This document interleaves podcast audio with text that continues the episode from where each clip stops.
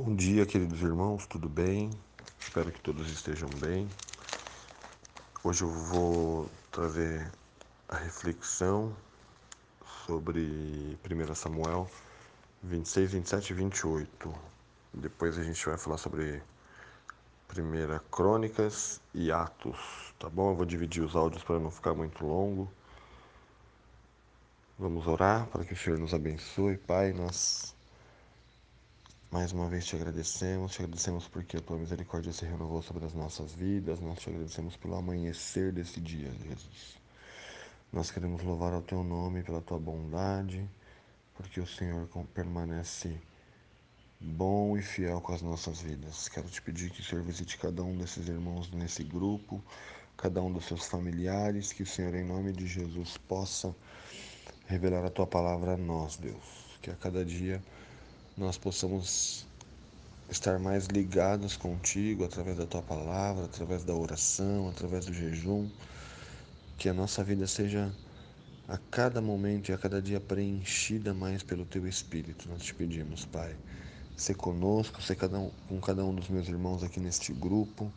Abençoa. Nós te pedimos que o Senhor olhe para cada oração que tem subido até ti, cada súplica, cada clamor e abençoe cada um desses irmãos, Deus, em nome de Jesus. Amém. Bom, queridos, esse finalzinho de 1 Samuel, ele está tratando ali ainda daquela questão entre Davi e Saul, né? Mais precisamente entre Saul e Davi, né? Saul já está próximo do fim, ele já está bastante aterrorizado assim com tudo, né? Bastante, eu diria, perturbado. E algumas coisas a se destacar nesses três capítulos importantes é de que mais uma vez Davi poupa a vida de Saul. Ele está acampado em um lugar e quando ele já fugiu, então nesse contexto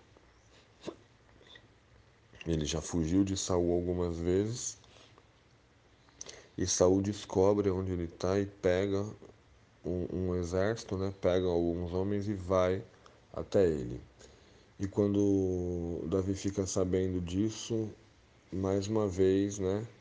Ele se porta da maneira que Deus esperava que ele se portasse, que Deus também mostrou para ele que ele fizesse. Por que, que eu estou dizendo da maneira que Deus mostrou, né?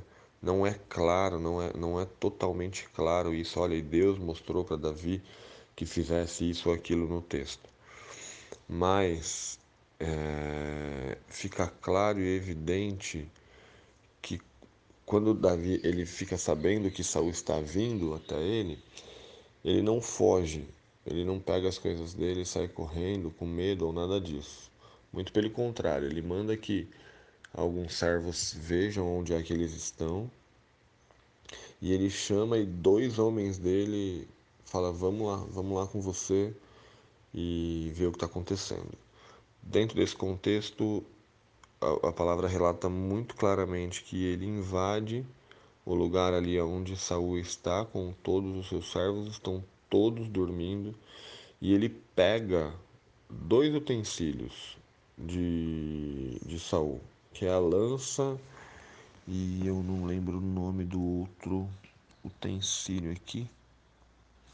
A bila, alguma coisa nesse sentido. Eu vou achar e falo para vocês.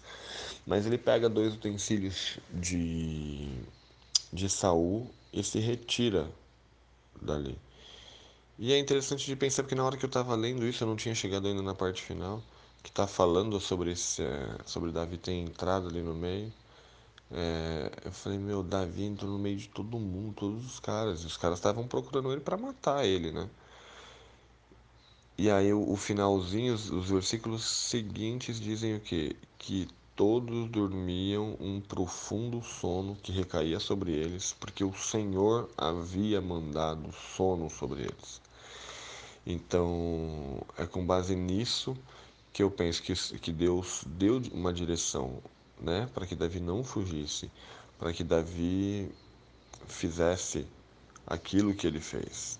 E aí se desenrola toda uma conversa de que ele tem ali, né, um, um desenrolar com Saul sobre, olha, eu, eu, mais uma vez poupei a sua vida, né? Eu tenho aqui, manda que, que algum moço seu venha buscar, está aqui. E Saul mais uma vez se desculpa, dizendo que ele é filho, né? É, vem para cá e tal. Mas é, Saul não tinha um arrependimento genuíno, né? Aquele arrependimento de Saul, ele, ele, ao que me parece, lendo e, e pegando também o restante, o contexto, é mais, parece mais um remorso do que um arrependimento. Por quê?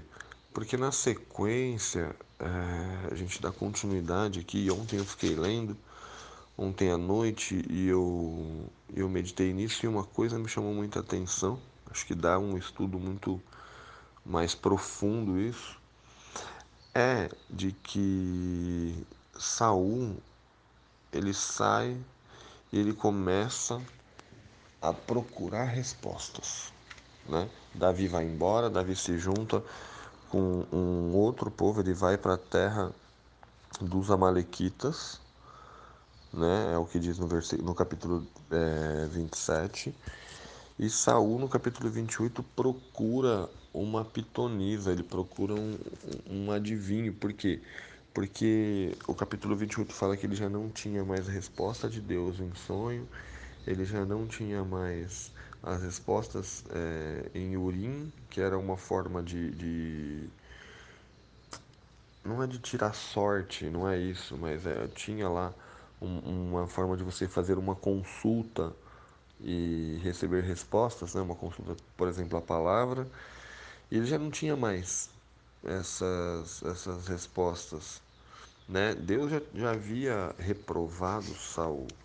Davi já tinha sido ungido dentro desse cenário. Davi já tinha sido ungido por Samuel lá atrás, e essa perseguição toda se dava porque Saul sabia que o espírito do Senhor tinha se retirado sobre ele como rei e que a promessa estava sobre Davi. E aí Saul ele pede então para que essa mulher, ele procura essa mulher, que é uma mulher de adivinhação, e pede para que ela traga Samuel. Nesse contexto, Samuel já estava morto e para que, que ela trouxesse Samuel de volta, para que ele pudesse se consultar. Né? A palavra até diz sobre a necromancia, a consulta aos mortos. Então Saul ali já estava bem no, no, no declínio vamos dizer assim, né? bem numa posição de declínio mesmo. Ele foi consultar a alguém que trazia um morto, né? um espírito de, de, de alguém que tivesse morrido tal. E nesse contexto, o que, que acontece? O que, que me chamou muita atenção? Duas coisas importantes, eu, eu acredito. A primeira, saber, nós sabermos com exatidão a direção que Deus nos deu. Porque eu fiquei pensando no, logo no começo, falei, cara, Davi, ele fugiu, ele fez, né? Ele foi para para outros lugares para não enfrentar a autoridade que estava sobre a vida de Saul, mesmo sabendo que ele já tinha sido ungido rei. E essa é uma coisa importante da gente saber, mesmo que o Senhor tenha nos trazido promessas e, e revelações, tenha mostrado muitas coisas que nós devemos fazer, é importante que a gente tenha o discernimento de espírito de saber o momento certo onde aquilo vai acontecer. Nós não sabemos a data precisa, mas o momento em que Deus vai usar cada um de nós, vai levantar cada um de nós, né? Por que disso? Porque às vezes a gente recebe uma promessa, né, uma promessa do céu, uma promessa do Senhor, e a gente precisa se atentar de como isso precisa acontecer. De que forma que o céu se move para que as coisas acontecem. É, quais são os termos, vamos dizer assim, de Deus para que as profecias, para que as promessas se cumpram sobre as nossas vidas. Se a gente pegar um contexto mais para frente, é, e esse contexto mesmo dentro do livro de Samuel, Davi vai falar lá na frente para alguns servos que querem, né, é, fazer uma coisa errada, né, matar, Saul vai estar tá morto e ele vai falar, ah, sobrou um e a gente pode matar e tal e não sei o que, para você já virar rei de uma vez, ele vai falar, meu, não é assim, tem, existem processos, existem formas para se conquistar e para se receber a promessa, para que a promessa de Deus se cumpra. E não vai ser pela minha mão que eu vou derramar sangue para que a promessa de Deus aconteça. Então, ali nesse momento, Davi estava entendendo os processos de Deus. Ele tinha é, a unção sobre a vida dele, mas não era o momento, não era o tempo. Por isso que ele poupa a vida de Saul. Mais uma vez, Saul investia contra ele. E aí eu queria é, dizer, a gente sempre escuta isso é, na igreja, de muitos amigos, que o mais importante é como nós terminamos, não como nós começamos. Mais importante é a gente perseverar em finalizar, em fazer até o fim. É muito importante que a gente é, não se canse no final, porque aí está o exemplo claro de Davi, né, e de Saul. Saul chegou ao fim de uma forma muito ruim, porque aí quando ele chega lá no, no finalzinho do, do capítulo 28, a, tanto a pitonisa, né, a mulher que ele foi tirar sorte, como o espírito de Samuel que, que foi invocado ali, dizem para ele: O Senhor se apartou de ti, Saul. Você vai contender, vai para uma guerra e você vai morrer. Meu, você está morto. Você sabe que, que o Espírito de Deus já se apartou de você. Então ele, o Saul ele, ele termina muito mal. Ele termina muito mal. Ó, versículo 19 do capítulo 28. E o Senhor entregará também a Israel contigo nas, suas, nas mãos dos filisteus. E amanhã tu e os teus filhos estareis comigo, ou seja, morto. E o arraial de Israel o Senhor entregará nas mãos dos filisteus. Então, no dia seguinte ele estaria morto. Ele e os filhos. E mais uma vez, a palavra de Deus mostra mais uma vez eu vou falar sobre o mesmo assunto, que é quando a gente termina mal, ó, Saul terminando mal e acabando com a posteridade dele. Olha só, a porta que Saul abriu aí de maldição não foi apenas com ele. Saul veio, fez, começou bem, terminou muito mal e as gerações seguintes foram afetadas pelo pecado de Saul. Essa é a importância de nós nos mantermos também pelos nossos filhos, pelos nossos netos, pelas gerações que vão levar o evangelho para frente, que vão, né, depois de nós, dar andamento ao evangelho, dar andamento à pregação, dar andamento à obra de Deus sobre a terra.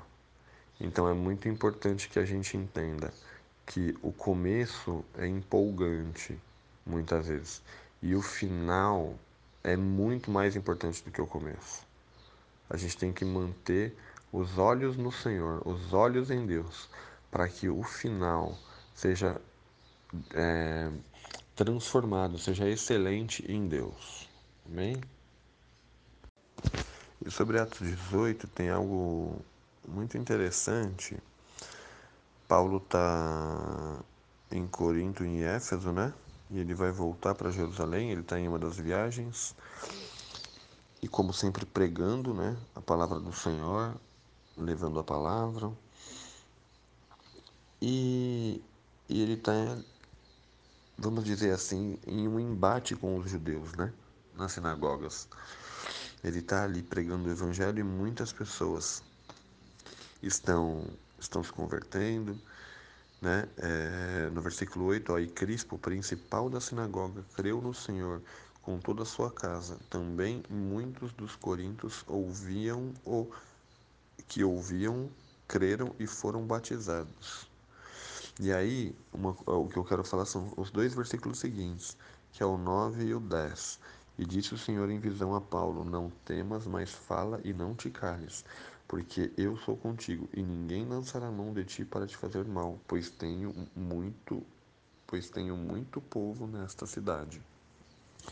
Às vezes nós ficamos né, temerosos com aquilo que há de acontecer conosco.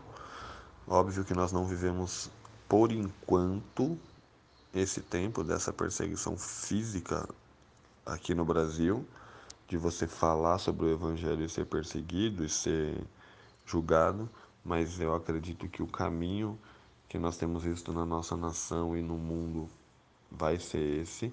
Isso vai voltar a acontecer. É, mas o Senhor é muito claro aqui, né? O Senhor é muito, muito, muito objetivo, muito claro. Não te cales, não temas, mas fala, porque eu sou contigo. É isso que o Senhor tem para nós. Aí tem todo um desenrolar, os judeus vão pro, né, pro tribunal aqui, é, tentando incriminar Paulo, e a pessoa ali do tribunal, né, o, o responsável ali pelo tribunal, ele fala, não, não tenho nada a ver com isso, né? Eu não quero, não quero nada com vocês, ó, o versículo 16, e expulsou-os do tribunal, né? É, Galho, sendo Galho procônsul da Caia, levantaram-se os judeus concordantemente contra Paulo e o levaram ao tribunal, porque eles estavam vendo que o evangelho de Jesus avançava. E é exatamente o que a gente está vendo hoje. É, essa perseguição ao cristianismo está numa crescente, não muito longe. Nós víamos isso na Europa, nós víamos isso na África, mas agora isso tem chegado muito mais perto da gente, né? Nós vimos isso há pouco tempo no Chile, igrejas sendo queimadas, é, toda essa revolta. E no Brasil a gente também tem isso de uma forma velada, ainda não tão velada assim. Agora o pessoal já está colocando para fora, agora começou a acontecer aqui na América do Sul, então eles começam a se revelar. Mas o que a gente precisa ater aos nossos corações, que nós precisamos atar, né? estar nos nossos corações, é a ordenança do Senhor. É ficar com aquilo que Deus falou a Paulo, sabendo do tempo, sabendo de todas as condições que estavam acontecendo, porque o Senhor é conosco. Né? Não te cales, que o Evangelho seja pregado a tempo, fora de tempo, que da nossa boca saiam as palavras de vida eterna, que as nossas conversas sejam para edificação e para santificação e para salvação de muitos, né? Existem muitas pessoas perdidas, existem muitas pessoas precisando ouvir o evangelho da salvação, o evangelho da remissão de pecados, o evangelho do confronto para mudança de caminho. Amém? Então era isso que eu tinha para compartilhar com os irmãos. Que Deus abençoe a semana de cada um e as famílias e os filhos. Que o Senhor nos visite, nos abençoe e continue com as suas mãos poderosas sobre a nossa vida. Amém, queridos? Deus abençoe cada um de vocês.